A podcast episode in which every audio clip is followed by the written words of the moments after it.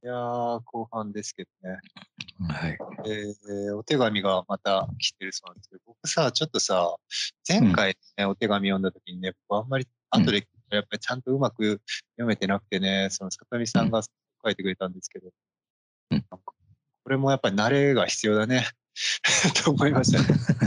最初のさ、そのさ、風を、えー散歩の時に風をっていう話をさ、里見さんがせっかく書いてくれたの、あんまりピンときてないの間散歩の時に、あ、はいあのね、自分で、あ、これか、これ僕が言ったやつじゃん。思い出した。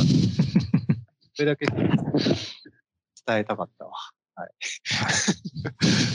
じゃあ、今日のお手紙も僕はちょっとはい読みますか、読みますか。はい。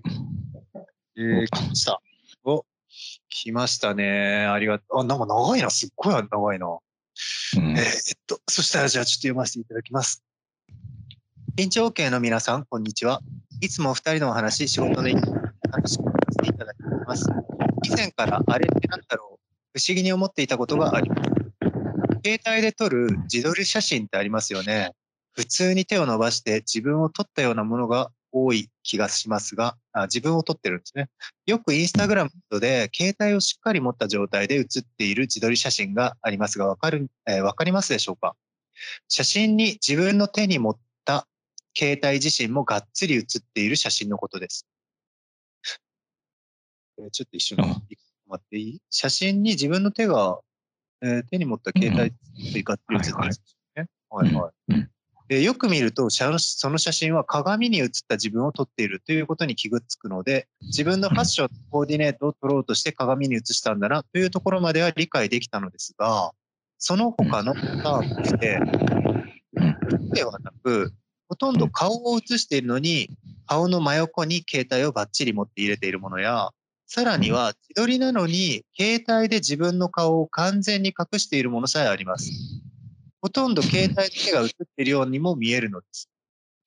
私がこの手の写真を見たときは、あんなにも携帯を主張したいのだから、自分の携帯の機種を自慢したいのかなと思っていたんですが、それもどう、えーどうもそれだけではないように思います。あれって何なんでしょう世田谷区、えー在住の喪服前進さんからです。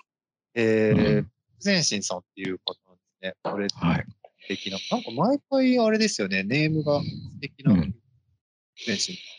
参照写真を添付しはい。ていただいてるようなんですが、これっていただきちょっと見てみたいな。まあ、なんとなくわかわかるけど、この、までできる。来るんですか？ねないですか？ちょっと、ちょっとまあ、来るかもしれない。また来ると思う。りあえずじゃあ、はい。携帯を撮ってる自撮りについての写真、自撮り写真についてで、自撮り写真で、えー鏡越しに撮ってるから携帯がうん映ってうんうん。で、携帯が撮ってるから、さぞ携帯の主張が強すぎて、さぞ携帯の機種を自慢したいってだけど、それだけではないよううにん。なんでしょう。まあこれまず、あれですよね、これ。あちょっと待って。参考写真来た。そうそう、これ、だからちょっとこれ確かに気になるかな。この参考写真を見ても、あの、この書かれてたようなことが起こってて、でまず、あれですよね。第一段階としては、その、自動、あの、携帯電話をこう、なんていうの？え、あの、撮影する部分を反転させて、自分の顔をこう撮影するんじゃなくて、鏡に映ってる自分を撮ってる人の画像について、この、まずこの質問の中、質問していただいている中にも書いてあって、でさらには、そのタイプの画像の中で、うん。携帯電話で顔がもうだいぶ隠れてるような、まあ、鏡だから鏡と自分の間に携帯電話が挟まってて、で、携帯電話がその撮ってる人の顔より前に映っちゃってて、顔が隠れちゃってたりする。はい。なんでそんな状態をつわざわざ作ってる、作り出しているのかみたいなはい。ことなんでしょうけど、なんかさ、この、あの、鏡に映った姿を撮ろうっていうのは、うん多分なんかこう、あの、カメラの部分をなんていうの？携帯電話についてるカメラ機能のレンズを反転させて自分を撮るっていうのとはだいぶあの意識が違うっていうのはなんとなくわかる気がする。この鏡に映ってる自分を撮るっていうのと単純にその直接カメラで自分を撮った自撮りっていうのだいぶ意識が違う気がする。うん、違うね。ね。まずその鏡に映ってる自分っていうのは普段鏡で見てる自分だもんね。自分の姿っていうか。うん、朝あの顔洗ったり歯磨いたりしてる時に映ってる姿と同じ自分を見れるっていうかそれを撮れる撮影できるっていう状態だけどカメラを反転させて自分を撮るとその自分では見れ自分で見てる鏡で見てる自分とは違う画像としての自分がいきなり生々しくそこに現れちゃうっていううん状態。うんうん。だから結構なんかね、気分あの意識はやっぱさっきも言ったけど違うっうんていうのは、あの歴然としてるなっていう気もして。うん、そうね。で、これはね、面白いもん。面白い面白い。これ撮ってるなっていうのをさ、うん示すポーズでもあるよね。この顔の前に携帯持ってきてたりするっていうのは、撮ってるっていう行為自体を見せたいっていうかさ、うんうん自撮りしてる今っていうかうん 今自撮りしてんだみたいなその証明写真みたいに顔を見せたいわけじゃなくて、うん。自分を撮ってる今の状態を見せたいっていうか。うん。だ行為の方をだからあのより優先してこう見せたいのかなっていうふうにまずあのまず思った。うん、そうかだね。なこのうんうん。うん、そうだね。いや、これね、結構ねう、ん。実はかなり面白いんうんじゃないうんかとしてはと思ううんうん。うんうんえーここれ多分この参考写真今たまたま僕らん。3枚もらって、これは多分うん。場では見せれないものなのかもしれないけど、うん。えー拾ってきたやつだね。ね、ね、今言ってくれた通りの、うんそのそれぞれが、えー鏡の前で、あ男の子女の人もね、それぞれが、うん。ええー鏡の映ってる自分を撮ってるけど、うん。うん。多分多くの場合、やっぱり、えーこれと同じような写真が多分あの見つかると思うし、特別この3枚が、あのうんこんな変な特別なものだったんじゃなくて、いわいわゆる今の、うん。うん。うん。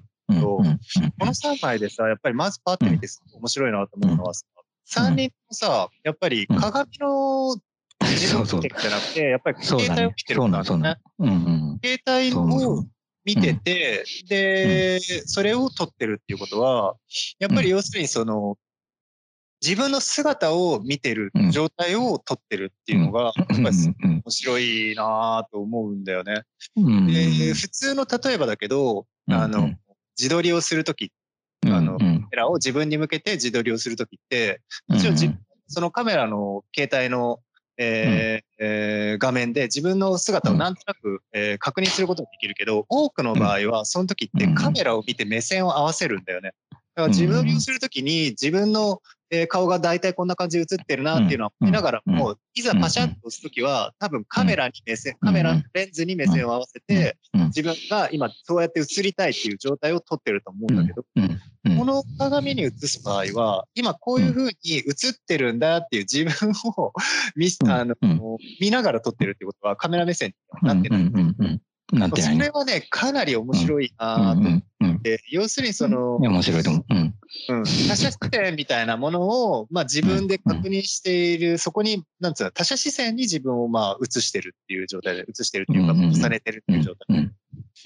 これはね、いや、これ、すごい、結構ややこしいことになってるよね。だってこの、ややこしい、かなりややこしい。この撮ってる人が見てる、この携帯電話の中に映ってる画像は、ここに現れてるさ、うん、あの、実際、あの、アップされる、てるような画像と一緒ってことじゃない？今、あの、携帯電話構えてるその写真の人の携帯に写ってる画像と、そうなんだよね、うん、実際にアップされてる画像は同じなんだよね。その通りだね。だから本人が今にしてる、あ、ごめんね。うん、そう。そうそう。だから結局その画像を見てる人と、見てる人っていうのはその撮ってる本人じゃなくて何かインスタグラムとかに上がってる、その第三者が見てる画像と、この、あの、画面の中で携帯電話を見てる人っていうのは同じ画像を見てるっていうかさ。その通り。うん、だそれが結構なんか、あの、この状態でしかなありえない状態で、実は。うん。でしかも結構なんか変だなと思うのはさ、あのー実はさ、これ、あの確かに、例えばね、これが現実世界にあった、あの、現実世界っていうか写真画像じゃなくてさ、電車の中とかね、この形をしてる人がいるとするじゃん。うんまあ、いいっぱいいるよね、この携帯電話見てる人っていうの。あの電車の中とか、そうそう、鏡鏡越しじゃなくて、その辺にいっぱいこの携帯電話見てる人がいて、で、結構さ、カメラの裏って絶対レンズが、ほとんどの携帯電話って、携帯電話っていうかこうスマートフォンっていうのはレンズがついてるから、ね。あの外側にレンズが向いてんのよ、みんな。そうだね。だから実はさ、それがさ、あの撮影するような状態になってて、うんその画面越しにさ、世界を見てる、見てるだけかもしれないじゃん、その人そう。だね。撮影をしなかったとしてもね。うん。あの、現実に自分の目で見える外側を見てるわけじゃなくて、ずっとそのスマートフォンを通して、あの、そのカメラ、カメラがち、カメラで中継されてる画面を見てるだけかもしれないっていうか。うん。で、その見分けってけ全然つかないんだよね。その、電車の中とかに乗っててもさ。うん。うん。カメラが全部、なんていうの、あのー電車ってこう向かい合ってるじゃない？座席が。で、みんな向かい合って座ってて、みんなが携帯電話いじってるとさ、別に録画ランプとかもつかないもんね。そうそう。だから相手を撮影してる可能性さえあるっていうか、その向かい合ってる人うん。で、そのカメラを向けられてるっていう、あの、向けられてても案外気づかないっていう状態とさ、このこの人たちがまあ自分を自撮りしてるけど、え、なん？ちょっと待って、ちょっと待って。なんか自撮りしてるけどさ、これ、そこ自撮りじゃないんだろうね。だから、だから、実は多分さ。うんこの状態はきっと、だから自撮り、まあ、あの、結果的には顔が、この、その人の顔がメインにっていうかさ、主な、あの人物としてはメインに映ってるからさ、自撮りっていうことでいや、そうだと。言えなくはないけど、そうだと思う。僕もこれすごく面白いなと思うのは、やっぱりその、うん、言ってくれた通りだけど、その、ん。本人が、あの、本人を撮影してるんだけど、本人が撮影している本人は第三者と同じ目線を持つことができうる。ん、そうだね、そうだね。で、そうん、の、うん。本人、だから本人、まあなんつうんだろう。撮影者としての本人っていうのが、うん、まあ、視聴者としての第三者と一緒のうん、立ち位置だね。影される側の第一、まあ、が、どどっちもから見らうん、れることがすごく面白いんだよ。だからすごく面白い。これはうん、撮影される本人っていうのが、えーモデルとして、めモデルとしての本人っていうのがいて、うん、それを撮影している自分は第三者と同じ視点をことができるっていう意味で言うと、自分は第三者になれるんだよね。だから、自分をモデル化するときに、うん第三者っていうのを自分でまあ演じることができるっていう感覚じゃないかなと思うんだよね。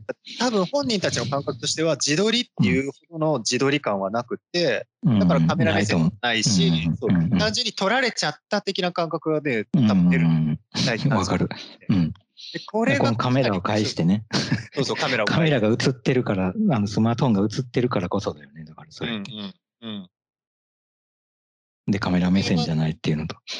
心理的には結構やっぱり複雑に、なんうつうんだろう、ん。あの、自分いや、わかる。これすごい複雑だよ。本当複雑、うん。カメラにだからさ、何をこう託してるかっていうとさ、うんあの、カメラには意思がないじゃん、当たり前だけど、あの、カメラが判断してさ、今シャッターチャンスとかで撮ってるわけじゃなくて、うん。この今撮ろ撮ろうとしてこの撮影ボタンを押してるのはこの持ってに手に持ってる人ではあるけど、はい。なんかそれがさ、やっぱりこの姿を撮影することでさ、なんとなくなんか、あのーカメラの方にさ、何かの責任っていうか、責任っていうか意思、意思を。意思か。ちょっと映思してる感じがすカメラが、今普通に僕らから見えるのはこのカメラなんだけど、この撮ってる人にとってはこのカメラが第三者の視点だから、うん。第三者の意思がこの中に映り込んでるような感じなんだよね。うん。うん。まあそうだな。だから撮らされてるのに近い感じっていうかさ、あの、絶対こうやって撮ってインスタグラムとかに上がってるからここで見れるわけでさ。だからやっぱりその、インスタグラムとかの機能にうん。よって撮影させられてる、あの、それに沿ってやってるんですみたいな。その機能に沿ってやってる動きっていうかさ、一連の動きの一つなんですみたいな感じのうん形を感じる。うんうん。いや、すごい不思議だよね。これ、だって鏡だからめちゃくちゃ面白い映ってるけど。うん。実はだからこの、今、例えば俺はスマートフォンで見てるけど、あの、その、あの、その、さっき説明してたような状態の人、携帯電話は自分の顔の前に映りつつも鏡で、鏡に映った自分を撮影してる人の画像をさ、自分のスマートフォンで見てるけど、そのスマートフォンの画面がさ、は鏡じゃないじゃない。でも彼らが撮影してるときは、その、その面が鏡なんだよね、だから。そうだね。かその鏡を、あのーこの携帯電話とかスマートフォンのスクリーンに、こう、あの、変えて、うんこの第三者はそれを見てるからさ、鏡のこっち側っていうかさ、うん鏡の向こう側とこっち側っていう状況なんで、その鏡っていうのはやっぱりこのカメラが映ってることでもすごく厚い壁になってるっていうか、ある意味。いや、本当にその通りだと思う。本当にその通りだと思う。なんか今言ってくれてたのがやっぱり一番いいのは、その、今撮影者としての本人の前にある鏡は、もちろん鏡なんだけど、うんうん。えーそれが鏡としての意味を果たさずに、カメラ自体が鏡化してるっていううんのうんがすごく面白いと思うんだようんね。だから、うんそこに本当は二重に画面があるんだけど、まあスマホっていう画面と鏡っていう画面うん二重があって、うんでもうん多分それって本当にその二重性が面白いっていうよりは、その彼らにとって鏡自体は別に、うん。あのー画面ではなくって、スマホの自体が鏡としての画面の意味を持ってるっていうのが、面白いんじゃないかな。うんうんそうだね。これ結構引っかかる部分いや、ごめん、でもそっか。それとプラス、うんでもどうなんだろう難しいな。いや、そうなんだ。だって、こっちは、じ例えばさ、今言ったみたいに、あのー鏡を返してって考えたときにさ、そうだな。そうすると、でもスマートフォンの、俺、あの、この第三者の俺たちからしてみたら、スマートフォンの、今使ってるスマートフォンのこの画面って鏡じゃないじゃん。その通りだね。鏡じゃなくて、向こうのこの撮ってる人が見えるのよ。うん。見えるんだけど、向こうの人はもちろんこ、あの、その、第三者のことなんか見えてないじゃない？自分、鏡に映ってる自分しか見えてないから、ものすごい一方通行なんだけど、うんなんかまるでさ、その、あの、じ、こっち側が、第三者の見てる側がかカメラを向けられてるようにも感じるのよ、これってそ。の通り、その通りだね。本当にその通り。でも映ってるのは彼らじゃない？だから結構投影しちゃう人がいるかもしれないなっていう気になってくるっていうか、この撮ってる人にその通りだね。これはね、ちょっと僕がね、思ってることを言ってもいいかな。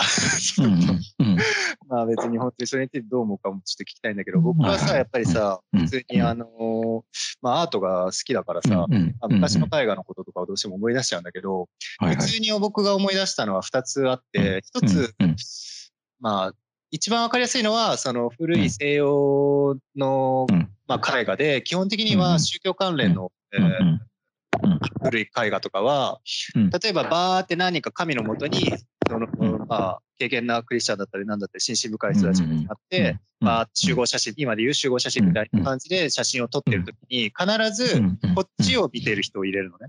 昔の。ってで、要するにそこでみんなが、まあ、例えば祈ってたり、何してたりなん。かしてるっていう中に、確実に客、僕らが見てる客の方に目線を向ける人をわざと入れてくるいうのがあって、で、それはまあ効果としてもすごくいろいろあるんだけど、あの、まあ、そこで一気にその、見てる自分もその、まあ、中に入れさせられる効果があるし、実際にその、でもその人は常にメインではないっていうか、本当にメインになるのは、あの、祈ってる人だったりとか、神の前で、えーなんか、つまずいてるだったりとかするんだけど、だからこの構図も基本的にはさっき言ってくれたみたいに、カメラ自身が一つの目になってて、それがこっち側に向けているのは、あの、もちろんこの人は鏡を前にしてるから、このカメラが向いているのはこの人自身でこの画像なんだけど、実際に、えー今僕らが見てる画像としては、僕らの方にカメラを向けているっていう意味で、その強さと、その、まあ、世界の中に入れ、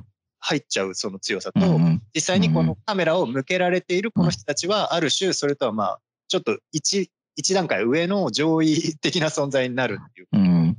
はあるよね。これはすごく古典的な絵画の手法と近いなって印象はある。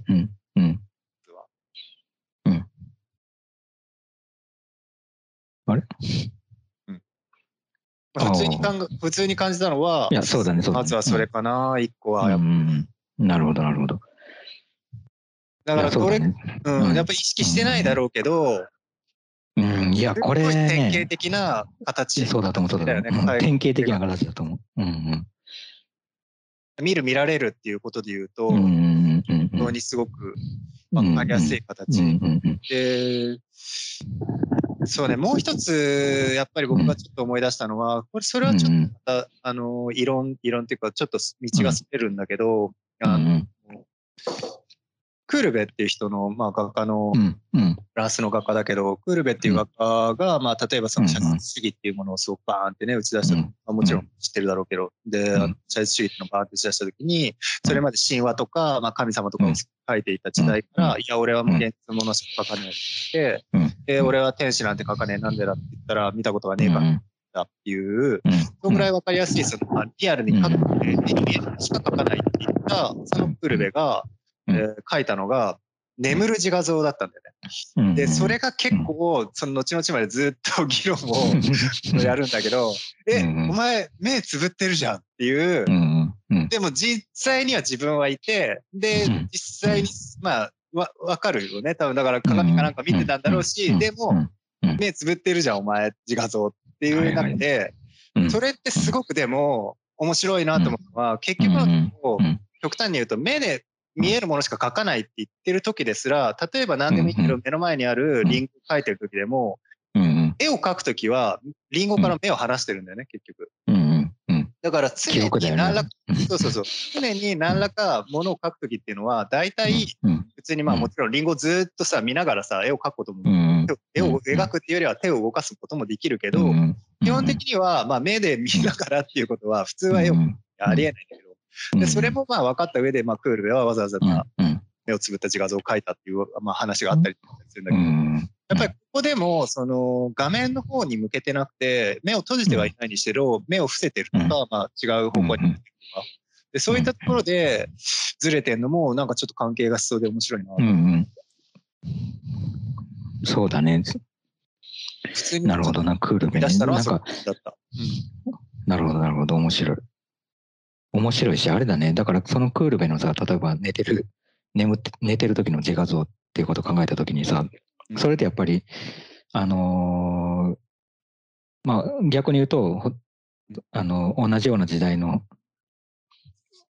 ヨーロッパの画家の人たちの自画像って、まあ、言ってみたらカメラ目線じゃん。そのそうだねこっち見てるっていうか、うん絵を見てる人側を見てるそうだねっ。ていうのは、まあなんで見てるかっていうと、例えば鏡見ながら描いてたら、普通は自分の方見るだろうっていうう風に感じるからだよね。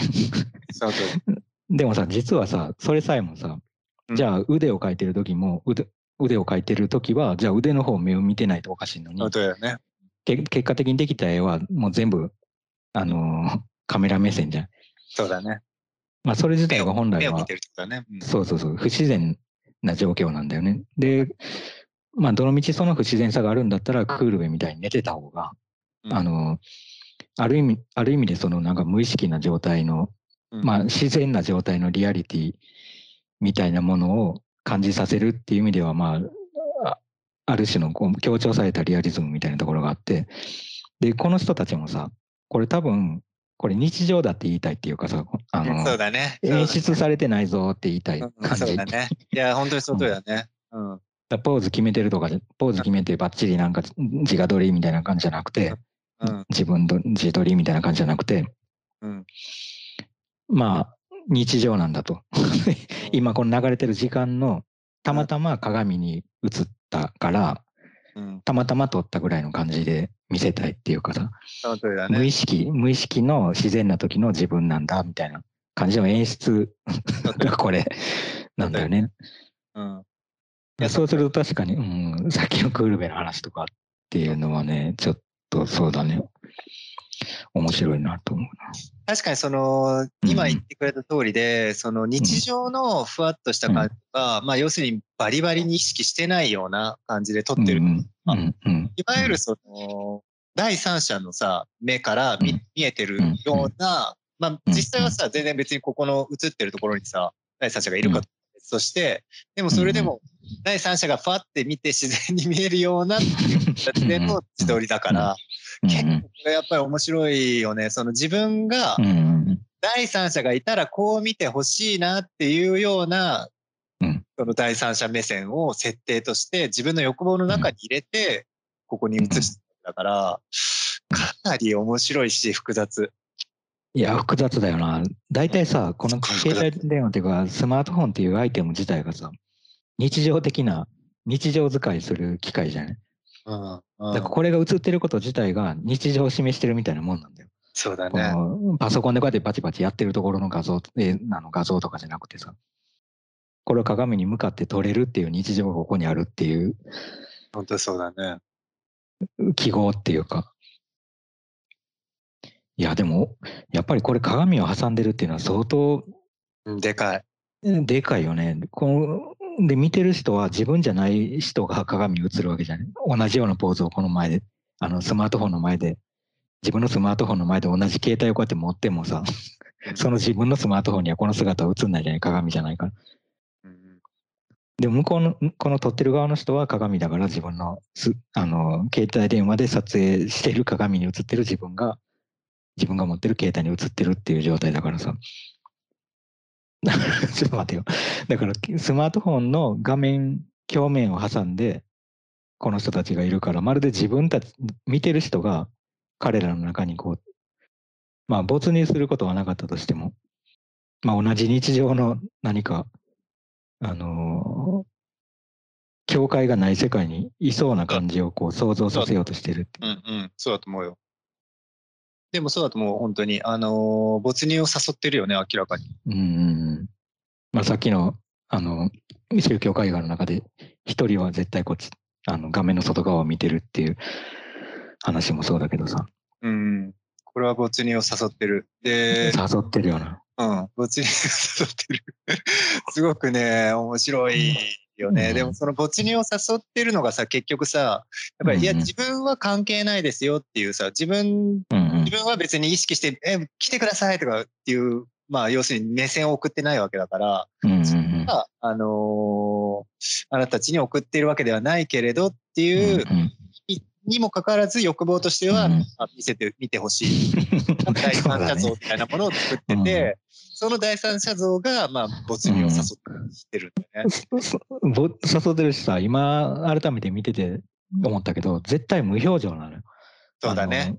ただの自撮りだったら笑顔になってたりさ、確かに。変な顔のちょっと演出してみたりとかっていう人っていっぱいいると思うんだけど、確かに。この携帯電話で鏡をで自分の鏡に映ってる自分の姿を撮ってる人たちはさ、全員無表情じゃん。今、とりあえずサンプルでもらったやつとか。確かに。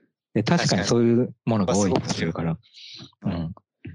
だからやっぱりなんか無意識性をこう演出してるっていうかさ、そうだね。普通の時だよと。うんこれ面白いね。うん。だからやっぱりその無意識性をとにかくその意識的に作ってるわけじゃん。うんうんうんうんうん。この、この人たちがやってることっていうのはでもまあ、うーん、面白いな面白いよね。ぁ結構古典的ではあるけれど、うん。確かにこの、あー今のその、だからカメラ、鏡、インターネットの画面っていう、その三重構造のうん画像がより複雑にさせてるのは確かだね。いや、させてると思うな。そうだね。だって、そうだよな。なんか鏡に映った自分を撮るっていうこと自体は、そんな別に、あのーよくあるパターンじゃない。そのだアーティスト写真とかでも、なんかそういう、そういうのよく見るたりもするし、別に、あのー特別な演出じゃないと思うけど、それがやっぱり、そうやって、インスタグラムとかに流れて見る人がいてっていうのを意識しながらこうやってやる人がいるっていうのは、またなんか違う、もう一枚挟まってる感じが。違うな。なんかもう一枚挟まってるよね。うーん。いや、顔隠さないとダメだよ。だからこれ、あの、顔隠すっていうのはさ、そうだね今見てる写真だと顔の半分が、に携帯電話が被ってたりとか、ちょっと一部に被ってたりとか、まあ、あるいはカメラ目線じゃなかったりとかっていう写真だけどさ、やっぱ顔に被ってるっていうのも無意識性を表してるよね。これ、そそのの通りだね。気にしてないから顔に被っちゃったよみたいな。なかなかの演出だよ、これ。れは本当にその通りだね。うん本当に意識的に無意識的な、えー状態を作っていて、で、まあ極端に言ったらさ、パパラッチされたようなもんっていうかさ、もう第三者が、自分に、自分にパパラッチされた。そうそうそうそう、自分にパパラッチ。第三者が自分を見てて、うん自分は全然気づい。ないんだよっていう状う態。ん、まあこれ、これってさ、あの、鏡が第三者なの撮ってる時は。いやー鏡こっちに見るのがね、やっぱりなんかもう。鏡の向こう側を想定してしてるんだよね、でも。いや、基本的には、パパラッチはカメラだと思うのね。うんうん。うん。で、鏡に関しては、本当にだからそれを確認しやすい作業のものとして一回やってんじゃないかな、そこに関しては。まあ確かに確かに、そうかそうか。うん。カメラっていうのはさ、撮れてしまうものだからさ、画像が。だそこは、そこはさ、なんか手放してる感じがするよね。なんか撮れちゃうんだから、なんかうん。鏡に映ってるから撮れちゃったみたいなさ。頑張ってさ、なんか三脚になんかこう一眼レフとか立ててさ、なんか、あのー潜在写真みたいな撮った芸能人みたいなことじゃなくて、だってこれ携帯電話にカメラついてんだもんみたいな。そっちにさ、この撮ってる行為の責任っていうかさ、行為の意思をこう、やっぱりさっきも言ったけど、かなりなんか押し付けてる感じがするそうだね。ことで無意識の空間を作ってる演出みたいな。うん。そうだね。隙間、隙間があるっていう演出。そうだね。ああ、そこ、そういう心理。だまず、本当に。うん何個もさ、やっぱりまずその、うん自分の頭の中でさ、そのうんうん、役割分担が分かれていて、まあ、取られる、もちろんモモデルとしての自分と、やっぱり第三者としての自分と、うん。で、まあ、パパラッチ、まあ、聴衆、聴衆っていうか、まあ、見る人とパパラッチを分けるんだとしたら、うん。そこのうん。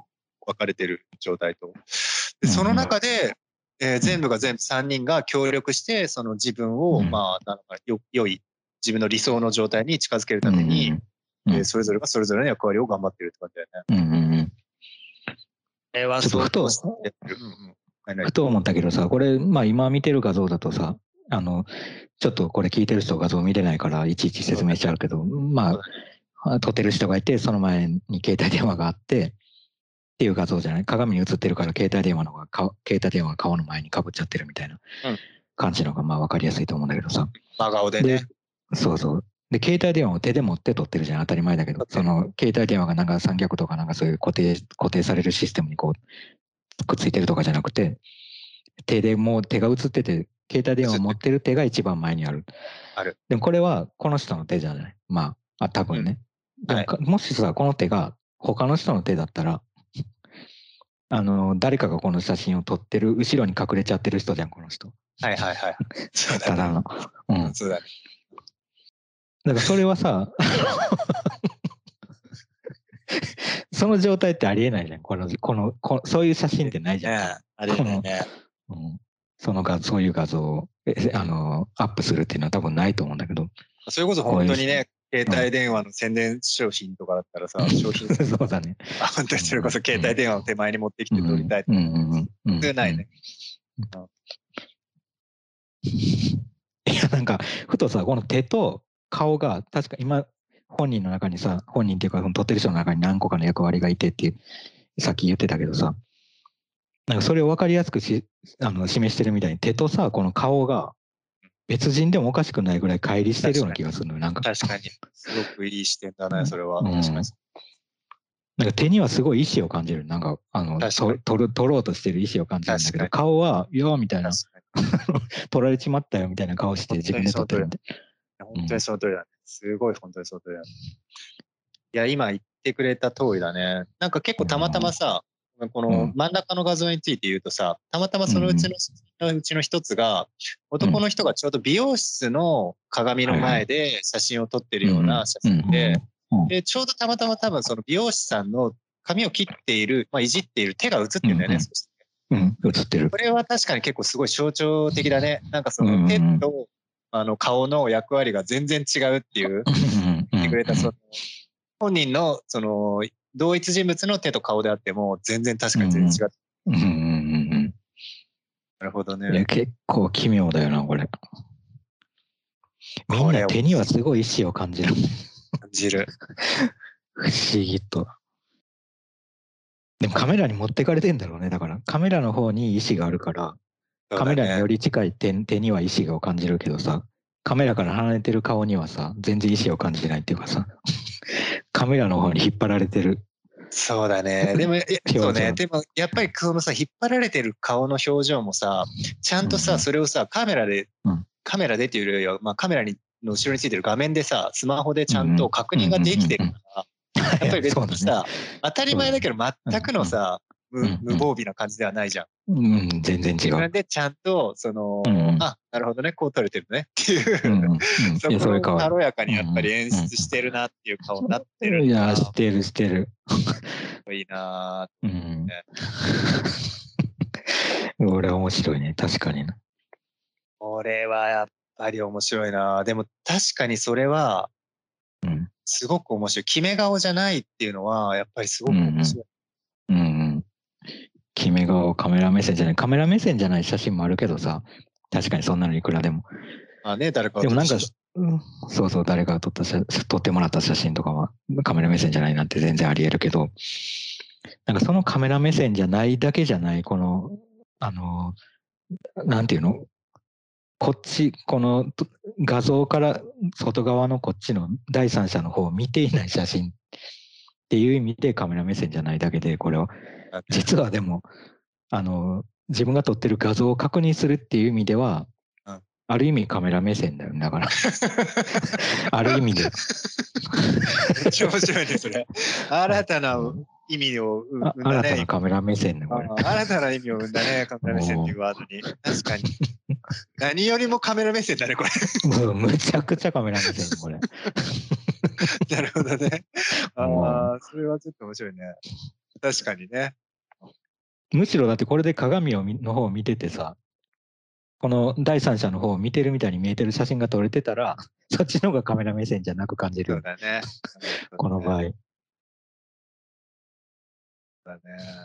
うん、そっかそっかこれはすごい複雑だなうん複雑。複で、雑だし。今さ、言ってたさ、うん。そのさ、カメラ目線とさ、うん。違いって、例えばその、まあ、スマホって普通はさ、今画面がついてて、反対側に、まあ、反対側じゃなくてもどっちもついてるけど、レンズがあるじゃない。うんそのレンズっていうものと画面うんが一緒の、一一緒くたではあるけれど、えうん。違うやっぱりを持ってるじゃない？うんうんそれもすごくなんか複雑さを増してるよね、絶対に。その、鏡とかはさ、うん。まあ一つのもので一つの機能を持ってるしさ、うんうんあそれとは全く別にこの、うん画面そうねそうね。画面の違いってはいはいはい。いいよね。確かに確かに。だってさ例えば朝起きて朝起きてても朝じゃなくてもいいけど鏡で自分の顔を見るタイミングってまあ一日に1回ぐらいはたままああの見ようと思ってなくても見る時あるじゃない？うんうん。顔洗う時とか。まあないかもしれないけどそういうまあ時々見るじゃん。一日の1回じゃなくても。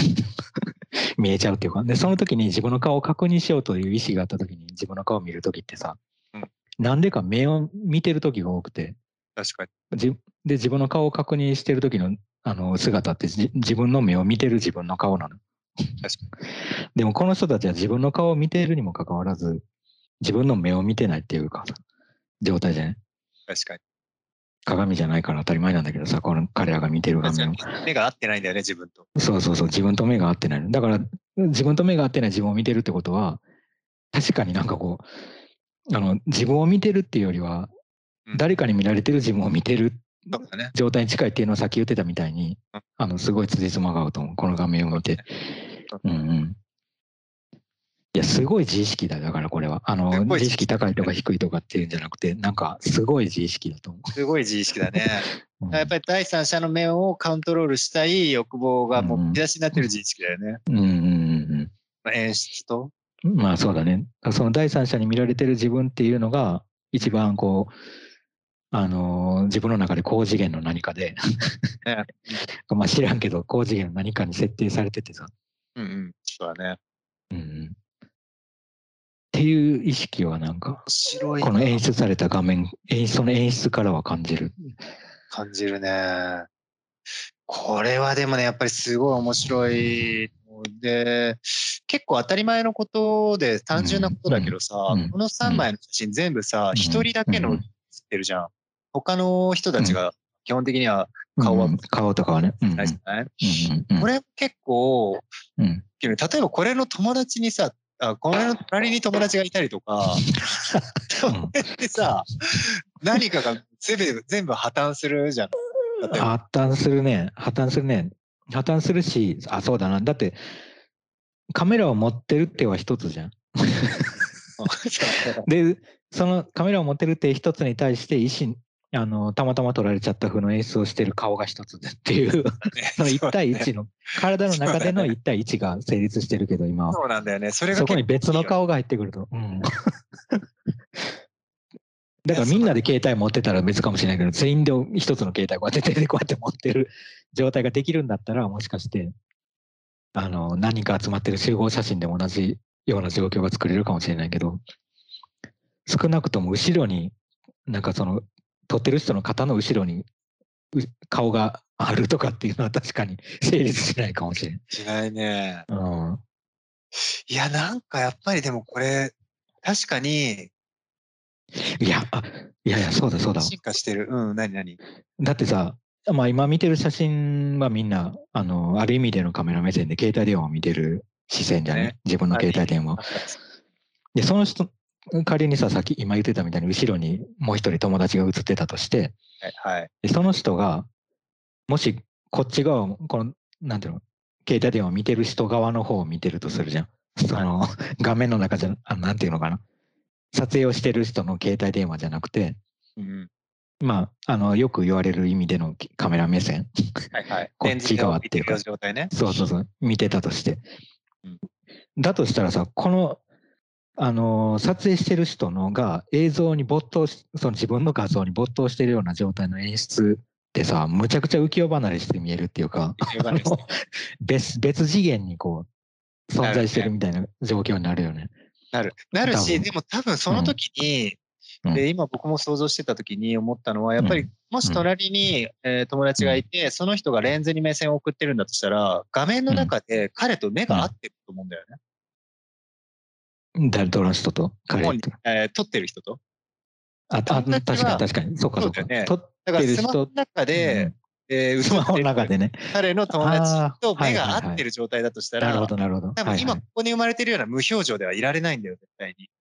確かに、この歯みたいな、あの、観察するような無表情ではいられないよね。だから、いられないんだよね。だからそこで全部演出が解けちゃうっていうことが起こると思うんだよな。確かに確かに。今さ、だから、この画面で起こってることっていうのは、まあ、これが演出だという前提ではあるけど、うん、カメラと自分が一体化してるような顔をしてるじゃない、彼らは。してる。カメラ、あくまでもカメラなんだから、表情なんかないんだよみたいな顔してるけど、うんうんそこでさ、まあ、画面の中に映ってる友達と目が合っちゃったら、うん合ってる状態でさ、まあ、まあ、アイコンタクトってことはないけど、目が合うだけでも、カメラではいられなくなるよね、この人たちは。うん、そうだね。もはいやや、。そうだね。カメラでやられなくなる。うん。そっかそっか。でもそれ全然あり得るね。いや、怖ありい。得るし、そうだな。怖いな。なん、何の画像ってなるのそれ。それ、もしそういう画像があったら。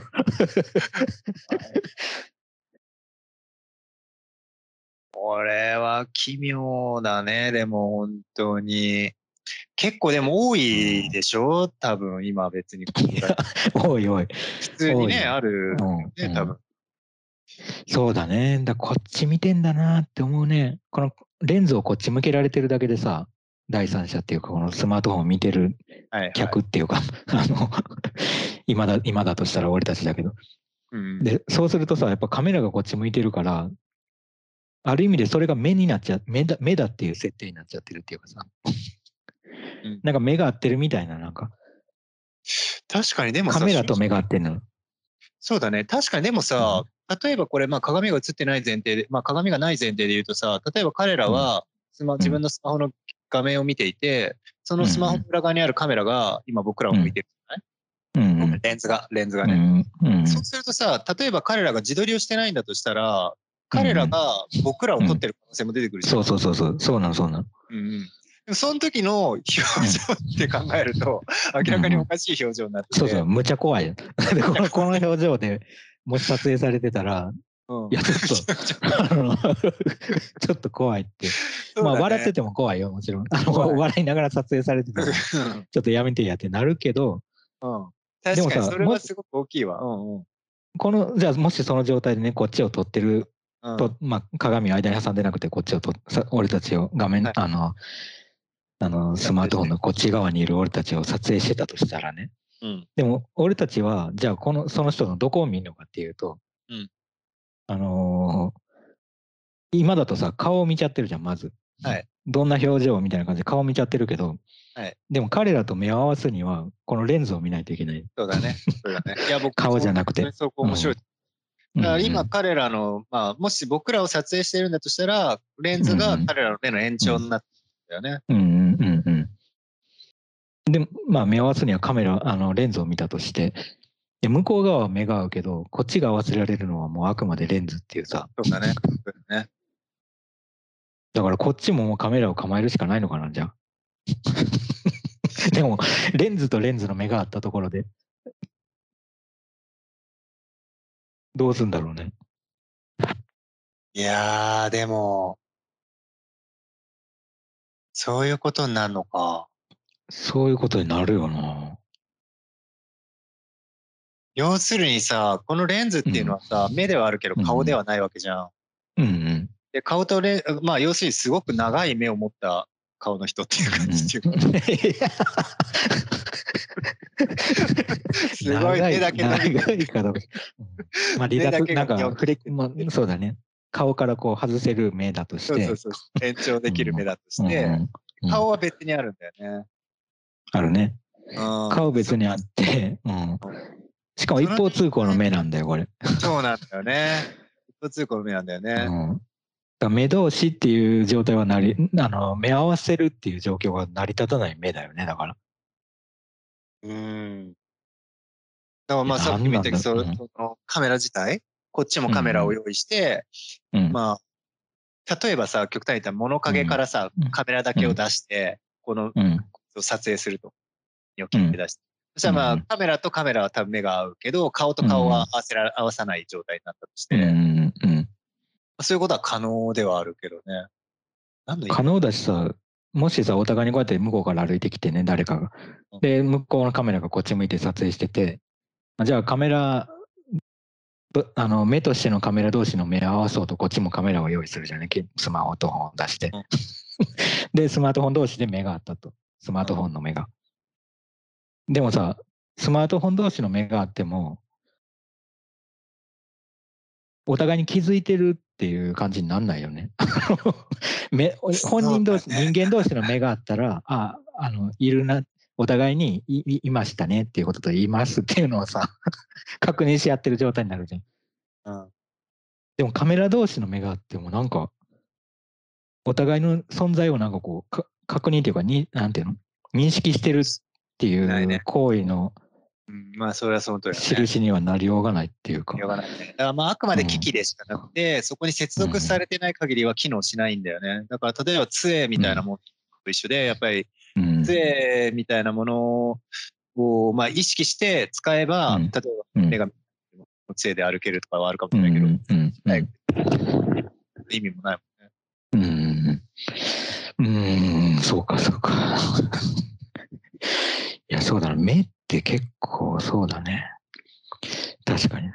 これ変な状況だな。変な状況だけど確かにさこれが例えばカメラ目線まあよく言う意味でのカメラ目線で見てる人側の方を見てたとするじゃない？彼らがこういう撮り方じゃなくて。普通に自撮りしてでレンズを見た見て撮影してやるからまるでこっちを見ているかのような画像が出来上がるじゃない、よくある。でもそうだとしても実は目なんか合ってないじゃん。本人と。うん。だから同じっちゃ同じなのよ。結果としては別に。お互いに目が合わないねっていう状況自体は変わんないのは一緒だから。その目が合わないねっていうことを、もう自らこう、告白してる感じっていうかさ、この画像って。うんその騙しをまあ一回やめて、他の騙しに入ってるっていうか。そうだね。うんその錯覚をやめさせて、別の錯覚に誘い込んでる感じがする。別の錯覚だよね。うんうん。なんかでもさ、これがさ、さっきも言ったように、その自分の、えーうん欲を自分がどう見られたいっていう第三者を自分の中に、まあ、わざ別人格として作り出して、それをまあ、うん。設定として組み込んださ、彼なりの、まあ彼、彼女なりの理想像みたいなものを撮影する方法だとして、うん。それと、例えばだけど、じゃあ逆にね、本当にすごくいいカメラマンに、すごくいい感じで、カメラ目線で、あの、うん。あなたの理想通りの完璧な、あの、写真を撮ってあげますっていうやつだったら、全然意味は変わってくるのかな？なんかこの人たちの言ってうるん、今うん、第三者になんとなくパパラッチされてしまった感のある理想像うっていう、いん。うん。うん。わゆるこの人たち自身の理想像っていうものとは少しずれてくるじゃない、多分。それもすごいちょっと面白いところだなとは思うんだよな。だからその無意識感みたいなものを演出する上での理想像っていうのは、うん多分いわゆる例えばまあ、わかんないけど、スーパースターとしての自分とかっていうよりは、その日常的な意味での理想的な自分の、うん。生活そうだね。だから、多分さ、その、インスタグラムとかの機能に合わせたときに、こっちの方が向いてるんだと思う。その、そうだよね。インスタグラムでもまあ日常的なものを発信してさ、うん。あこの人たちも生きてんだなっていう風な錯覚をこう 発信してる。本当にそうだようなシステムだと思うんだけど、そこにまあ、バリバリのカメラマンとかが撮った、うん。キメキメの潜在写真みたいなのが載っててもさ、うん多分インスタグラムを見てる人からしたら、別にそんな写真、あのこんなところで見たくないしみたいな。そうだよね。それはその通りだよね。うんそういう意味で言うと、やっぱりだからこの、なんつうの、プラットフォームに適したさ、本当に完璧に適した状態を、本当にあの、うまく適応して撮ってるんだよね。まあ適用はしてるよね。いいなぁ。これは、うそういうことだなぁ、本当んに。いや、そうだわ。これは確信犯としか言いようがないけど。どこまででもさ、本当に確信犯なんだろう。この人たちはさ、どこまでこの自分の理想に自分の意識的であるんだろうね。なんとなくでもさ、無意識っぽい感じで、うんうん。あのー無意識なとこもありそうな気がするんだよね。むしろ逆に。うんうん。ありそうな気もするよ。そうそう、さっきから話してると、本当に形としては、形式としては、うん完璧なその自分の理想像、うん第三者から取られるためのシステム的な自分の理想像っていうのを作るための役割分担なんだけど、それはあくまで形式であって、本人の意識としては、多分さ、うんそこまで考えに考えてこれを編み出したっていうわけではなくさ、うん。なんとなくこういう感じで撮れたら、うんで撮ってる気がするじゃない？っていうと逆にさ、その自分の欲望に気づかずに、無意識に自分の欲望に流されてこういう形態に行き着いてる気もすうるんだよね。ん。気もするし、なんか、そうだね、そう、まあ、行き着く、行き着いた先にこれがあったっていう、確かに言ってるような気もするし、うん。なんかさ、例えばさ、なんかの、あのー何か人にこの大きさとか形状とかを知らせるためにさ、マッチ、なマッチじゃない、なんか鉛筆とかさ、なんか基準になるものを横に置いて写真撮って送ったりするじゃない、その。大きさとかもうあまりにもわかんないからってことで、ね比較対象を置いてっていうか、でそれで一気にさ、そのサイズ感というか現実味が増してくるっていうかさ、そのなるほどね。それ面白いね。その、そういうものっていう感じもするよね、この携帯電話が。確かに。別にか、別に顔のサイズがこれに比べてどうかっていう、そのサイズの問題じゃなくて、現実なんか一気にそうそうそう、現実感の演出な感じがする、この携帯電話っていうのはすごく、確かに。スマートフォンっていうのかな。確いかに。や、でも、これさ、考えてみたらさ、でも根本的な話だけど、例えばね、なんか、あの、ビジネスホテルとかに仕事で泊まるとするじゃないで、その時に、まあ、割と大きな鏡が、家より大きな鏡がさ、ベッドと横とかにこうやって置いてある。で、まあ自分が映ってるじゃん、パッと見たら。で、その時に、まあもしなんか、なんか変な顔、面白い顔してんなと思って、パシャッと、カシャっていうか、あの、スマートフォンで 撮ったりする時もあるかもしれないよね。たまたま。うんあるよね。でもそれを人に、さ、あの、これはさ、たまたま撮ったのが、なんか携帯電話のホル、あのスマホのホルダーに入ってたから、ここに、じゃあこれも上げてみようかみたいな感じっていうよりは、ここにアップしようと思って撮影してる感じがするじゃん。明らかにこれは撮影してるね、そのため。そうだよね。だからその、それ、その、その、それ、なんなん いや、ごめん。これ、あのすごくね、あのなんていうの？まあ根本的なっていうことないけど、根本的だけど、ちょっとわかんない部分でもあって、いや、そんなことないのかななんかどういうこと？見せまあ見せたいん、でも見せたいくなかったら、こんなこと、拷問みたいなことしないよね、自分でとって。見せたい意思はあるん見せたい意思はあるよね。見せたくなかったら見せたい意思、そうか、そうか、そうかそうだね。だから見せたい意思さえも、だから、感じさせないような機能もあるのかな？携帯電話入れるっていうの？うーん。あ、そうか。だからその責任を携帯電話に負わせてんのか。スマートフォンのカメラだね。そうだね。第三者的な意味に。取られちゃったみたいな。だね。ねじれてるな。じゃあ、いやー、相当ねじれてるよ、これは。相当ねじれてるね。うん。ああ、面白いな。すごく。いや、相当ねじれてるね。相当面う白い。ん。うん。うん。見る見られるみたいなものはね、もう本当にやっぱり面白いね。尽きないね。その、うん。うん。うん。よ人の欲望と本当に直接的に関わっうん。うん。てきて、うん。いや、そうだね。あれ？いや聞いてるよ。あ、聞いてるいや、そうだね。だから特にさ、このスマートフォンになってからさ、この画面全体で画像を撮ろうとしてる画像を確認できるようになってるから、まあスマートフォンじゃなくてもデジカメとかにもそうだけど、あの液晶にこうやって映ってさ、うんあのさっきも言ってたけど、撮ろうとしてる画像自体がそこに現れるけど、これがもしなんかファインダーからしか見えなかったら、こんな画像になんないじゃん、多分。そうだね。絶対なんだよね。うんだからそれもあるよな。なんか取ろうとしてるものと取られる、取られた結果が、あのーにズレがないから、うんズレがないっていうか距離がないっていうかさ。うんお、なんか、何か、何か送ってんじゃん。うん、そっかそっか。うーん。無意識か、難しいね。今日転んだ瞬間に、うん瞬間を撮影できたらよかったのにと思わないものでも。相当無意識だったろうけど。え、それさ、もし誰かが撮ってたら、どいや、もらうかも、確かに。ちょっと、あの見たい。見たい、見たい。どほんなんで肘が先についてんのかとか見たいもん。それは見たいね。それは本当に見たいね。うんなんかその、なんつうの。なんかホームラン打った時の素振りのスイングを見たいみたいな。第三者目線で見たい。ああ、そうだね。見たい、見たい。いろんな角度から見たい。それは見たうん、い。いろんな角度から。いろんな角度から。いやー。でしょう、全然。わかんないけど。っていう感じそうだな。確かに、本当にさ、そういうアクシデントをさ、自分自身に起こってるアクシデントを撮影するのって不可能じゃない？あもうアクシデントだからね、だってね。うんうんうん。まあだからこの人たちに起こってるのはアクシデントじゃないんだよな。っていうことだけははっきりしてる。僕も今それは思った。いうん、それだけははっきりしてる。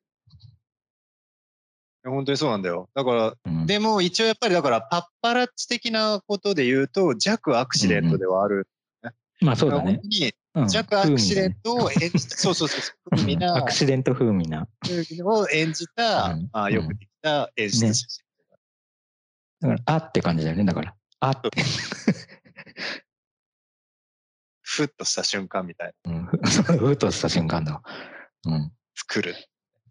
なるほどな。はい。な感じでじゃあ、うん。なんか、結構ね、僕は、まあなんか、楽しいんだ。あっうんという間でした。いや、面白かった。うん。いや、このカメラの話面白かった。まあカメラっていうか、自撮りの話ね。そううん。考えれば考えるほどやっぱり結構う複雑、面ん。白いなと思って、うん。最初のこのやっぱり無腹前進さんがうん。思ってる感じっていうのもやっぱりすごくいいな。うんあやっぱりうなんん。か気になるけどよくわかんないっていう感じうん。うん。うん。うん。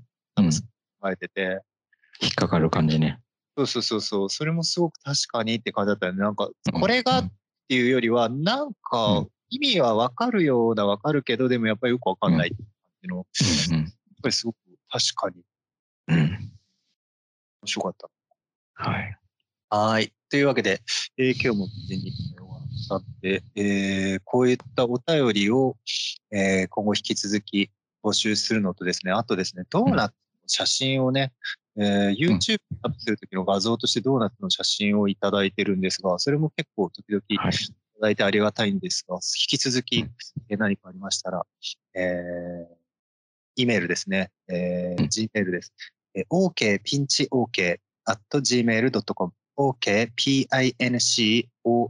あ、ごめん。ごめん間違えた。OK ピンチ OK 一から、一から言ったら、okpinchok at gmail.com です。はい。はい。はいや、これ、あれですよね。だから、あのー、2回、3回も送り続けてもいいよね、誰かが。もちろん。もちろ1ん。回きりとかっていうことじゃないから、まあ、気が向いたら、そんな何度でも、あの、何度でも、気になったら、はい。生きてる上で気になることもあるでしょう。う何でも聞いてください。はい。はい。それでは、えーまた来週ですね。はい。はーい。またまた。はい